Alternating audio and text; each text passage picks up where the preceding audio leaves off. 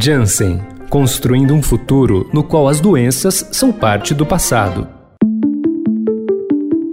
Olá, gente. Aqui é a Rita Lizauskas, apresentadora do Media Lab Estadão.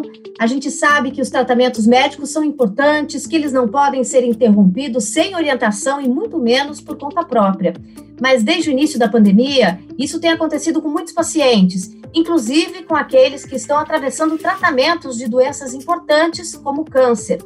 Houve o adiamento de procedimentos, demora na marcação de exames e até interrupções abruptas. E tudo isso, claro, compromete a eficácia desses tratamentos. Para falar com a gente um pouco sobre esse assunto, eu converso agora com o médico hematologista e professor de hematologia da Universidade Federal do Rio de Janeiro, a UFRJ, o doutor Ângelo Maiolino. Olá, doutor, muito obrigada por aceitar participar desse podcast aqui com a gente. Olá, olá, Rita, obrigado pelo convite, é um prazer estar aqui. Doutor, a gente vai falar sobre o mieloma múltiplo eu queria que o senhor explicasse um pouquinho que doença é essa, né? E quais são os sintomas iniciais que deveriam servir de alerta é, para esse tipo de câncer? E quais também os exames de rotina são recomendados se eventualmente é, for possível fazer o diagnóstico precoce dessa doença? Bem, Rita, é, o mieloma múltiplo é um tipo de câncer. É um câncer é, do sangue, um câncer que ocorre, na verdade, numa célula do, do sangue, um glóbulo branco, né, um leucócito, como a gente chama, é, esse, é, a função normal desse leucócito, o nome dele é plasmócito, tá certo? É um glóbulo branco chamado plasmócito. A função normal dele, aí todo mundo vai perceber bem, é a produção dos anticorpos. Então, é uma célula muito importante aí no nosso sistema de defesa, né? Ele produz os anticorpos, que é parte aí fundamental do modelo das nossas defesas. Nesse tempo de Covid, a gente ouve falar muito de anticorpo, né? Quem produz o anticorpo é o plasmócito, tá certo? Então, essa célula ela sofre uma alteração, né? então, uma, uma alteração é, neoplásica, que a gente chama, alteração cancerosa, vamos chamar assim, ela se modifica e se torna uma célula maligna. Do momento que ela se torna uma célula maligna, ela começa a proliferar, né? então, se multiplicar, e, ao invés de produzir é, um anticorpo normal, ela passa a produzir um anticorpo patológico, um anticorpo que não funciona para nada e só serve para prejudicar mesmo, tá? Então, esse paciente já começa que fica com as defesas é, comprometidas, porque ele não produz na, na, quantidade necessária os anticorpos normais. Depois, a, essa proliferação de plasmócito, ela pode prejudicar a fabricação normal do sangue. Então, esse paciente pode ter anemia, né? E começa a ter cansaço, cansaço aos esforços, depois vai piorando esse cansaço. Esse paciente também, é, essa proliferação do plasmócito, ele, ele, ele, ele começa a gerar algumas substâncias que estimulam a destruição óssea. Então, isso é um dos sintomas principais do mieloma. Né? Ocorre destruição óssea, né? lesões ósseas. Né? E essas lesões, por exemplo, muito frequente na coluna, elas podem causar, além de muita dor, causar fratura, né? fratura patológica, então, a dor óssea ocorre em 70% do, dos pacientes. Né? Então, essa dor muito forte na coluna e pode ter fratura do braço, membro, membro eh, da perna também. Então, isso aí chama muita atenção também. E a outra coisa, essa proteína alterada, né, essa, esse anticorpo doente, ele pode, ele entope o rim, né, e causa uma reação no rim. Então, 20 a 30% dos pacientes têm insuficiência renal no diagnóstico, né? Então, por aí você já vê né, que é, um, é uma doença que, a, além de ser um, um, tipo de câncer, ela causa uma morbidade, que a gente fala, muito grande, né? Causa muito problema é, e, e, deveria, assim, ser diagnosticado logo, né? Então, assim, é uma dor persistente, né? Uma dor... Na, claro que a faixa etária que o mieloma mais acontece é acima dos 65 anos, né? E aí, claro, a gente sabe que nessa faixa etária tem os pacientes se queixam muito, dor na coluna tal, mas uma dor na coluna, por exemplo, que fica persistente, né? que não melhora com anti-inflamatório analgésico, que leva três meses e só vai piorando, não adianta ficar indo fazendo um monte de tratamento é, sintomático sem ter um diagnóstico adequado. Né? Isso associado a cansaço, associado a problemas renais, isso tem que chamar atenção. Infelizmente, o diagnóstico ainda atrasa muito, as pessoas não pensam que pode ser um mieloma, tá entendendo? Então, assim, tem que pensar que pode ser. Daí você me perguntou, exame, né? Se você tem aí um quadro clínico como esse, você vai pedir os exames é, mais específicos, que é para procurar a presença dessa proteína ou no sangue ou na urina. Dá para fazer, é um exame chamado eletroforese, né? Imunofixação eletroforese. Você, é um exame de rotina, você pede esse exame, você tem que pensar para pedir.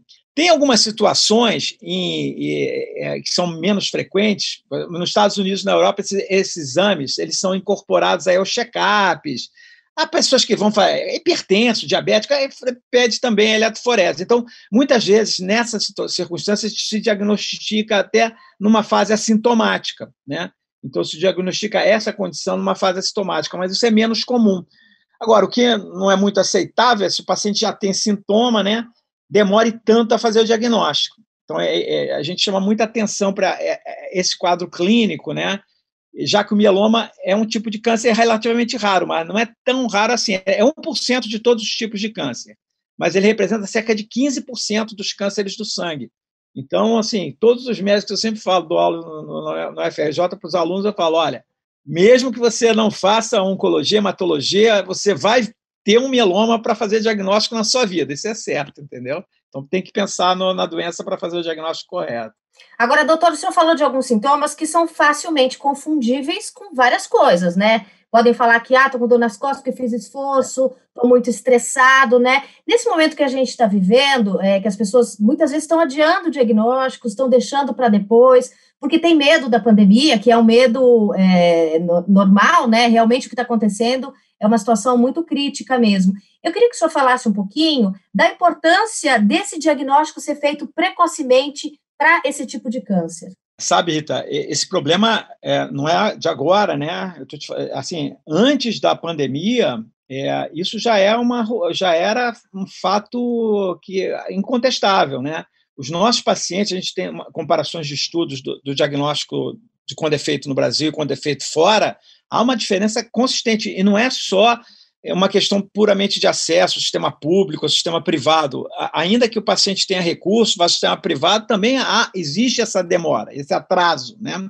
Então, isso aí tem que ter um maior esclarecimento sobre a doença e os médicos pensarem né, que tem que pedir os exames corretos e depois encaminhar para o hematologista para fazer o tratamento correto. Na pandemia, claro, tudo piorou nesse sentido também do, do atraso, e não foi só no, é, no mieloma, nos outros tipos de câncer, nas doenças cardiovasculares, houve tudo isso. Nos meses iniciais, abril, maio, junho, isso aí chegou, é, realmente os pacientes, é, houve uma queda absurda no número de pacientes. Apesar da gente manter, por exemplo, é, teleconsulta, esse tipo de, de instrumento, a gente, isso foi um, um ganho que se teve, né? a gente conseguiu ativar muito rapidamente esse modelo de teleatendimento, mas ainda assim o, esse atraso aconteceu. É, no, nos últimos meses tem melhorado, os pacientes voltaram, né? Mas como a gente está observando aqui no Brasil, a nossa primeira onda está bem prolongada, né? Então, assim, aquela onda que não é igual a segunda onda europeia, saiu o verão e depois agora eles voltaram, né? E tem a segunda onda. Aqui é, uma, é um contínuo, né? Então, é muito importante essas campanhas de conscientização e eu, eu, agradeço por estar aqui, entendeu? Para colaborar com isso. Então, realmente, é, existe essa alternativa. É, hoje há uma segurança maior é, nos cuidados né, que se tem que ter é, de distanciamento, de uso de máscara, as clínicas estão pre bem preparadas para receber os pacientes. Então, é, é importante, sim. E, como você falou, são, são manifestações clínicas que muitas vezes se confundem, mas se um paciente começa a ter dor, e essa dor é, é uma dor que não melhora com absolutamente nada, que a pessoa não consegue nem dormir à noite, tem que se ficar virando na cama porque está doendo as costas, não encontra uma posição adequada. Associado a isso, começa a ter cansaço, começa a ter palidez, eh, palidez da pele e tal. Tem que fazer os exames, tem que procurar um clínico, eh, e o clínico realmente tem que fazer o pedido dos exames. Daí, quando se faz os exames, o diagnóstico não é tão complicado, né? Mas é sem pensar na condição não tem como é, se fazer o diagnóstico precoce, você tem toda a razão. Atrasar o diagnóstico vai sempre piorar. Pode ter um paciente que é, poderia não ter insuficiência renal, demora o atraso diagnóstico, chega com insuficiência renal para a gente, você às vezes não consegue reverter a insuficiência renal, esse paciente vai parar numa diálise. Olha como é comprometida é, a qualidade de vida desse paciente. Muito, né? Então, diagnóstico precoce é importante, sim. E daí, nesse caso, ele tem dois, duas questões, né? O mieloma e uma insuficiência renal que pode levar ele para a fila do transplante, né? a insuficiência renal é, é, decorrente direta do mieloma, né? Então aí você tem razão. Você, o paciente pode, a gente, é, o, o, paciente que fica com uma insuficiência renal é, dialítica, que a gente chama hemieloma, tem tratamento. A gente trata o mieloma, você controla, mas muitas vezes você não consegue reverter uh, o quadro mais de insuficiência renal. Outras vezes, alguns quadros dramáticos, assim, de fratura, por exemplo, da coluna. Eu tive pacientes, né, que a coluna, por exemplo, teve uma fratura, a vértebra foi para dentro do canal vertebral e esse paciente chegou paraplégico, né, com hemiplegia, né, assim, e às vezes não, você não consegue reverter isso, entendeu? Então, assim, para evitar todas essas manifestações decorrentes da doença, hoje o mieloma, a gente pode falar um pouquinho de tratamento daqui a pouco, é, é, é, ela tem tratamento, e o tratamento é extremamente eficaz. Então, se a gente conseguir fazer com que o paciente chegue logo e, e tenha um diagnóstico mais cedo possível, melhor é. Essa é exatamente a minha próxima pergunta. Quais são os tratamentos disponíveis hoje, doutor Ângelo? Olha, teve, assim, teve uma revolução no tratamento do mieloma múltiplo nos últimos 10 anos. Do, de todos os tipos de câncer, possivelmente é, o mieloma é aquele onde ocorreu uh, o maior, a, a maior número de incorporação de novos medicamentos. Então a gente sempre falou, ah, os medicamentos, a quimioterapia, a quimioterapia, os medicamentos quimioterápicos mais antigos eh, ainda são úteis, claro.